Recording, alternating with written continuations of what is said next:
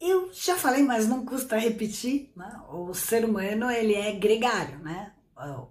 Gostamos de viver em matilhas, né? Entre aspas, viver em grupos, né? Assim, todo mundo em volta do outro, em comunidades, em times, em grupos, em, enfim, dê o nome que você quiser, né? O ser humano quando ele se isola, né, além de ser extremamente prejudicial no sentido do progresso, né, dele poder evoluir enquanto pessoa, dele poder aprender com os outros, ajudar a exercer a, as outras competências do ser humano, ele vai realmente aos poucos, né, deixando o cérebro dele ficar assim não tão ativo como era antes. Ah, mas eu conheço pessoas que são ermitões, né, que gostam de viver isolado.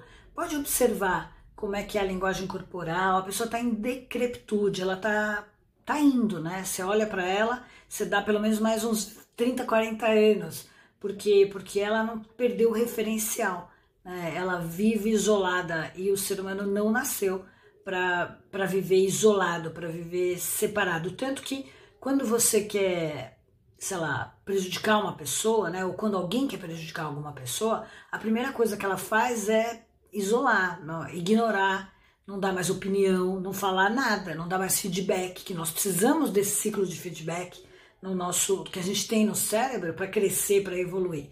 Mas o que ocorre é que é a pior coisa, né? Tem até uma, uma pesquisa que colocaram dois macaquinhos, né? Um sem carinho nenhum, numa jaulinha, sozinho, isolado.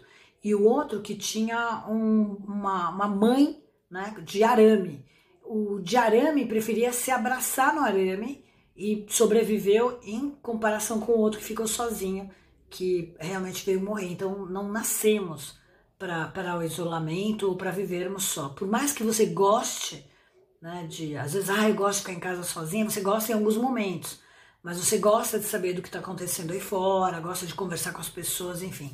Isso, relacionamento é uma coisa muito boa para longevidade. As pessoas quando vão ficando idosas e vão se isolando, a tendência delas é realmente abreviar a vida, né? espero que não seja esse o objetivo de ninguém. Agora, aquelas que mantêm uma vida social, elas têm muito mais, é, uma vida mais saudável e um cérebro mais saudável.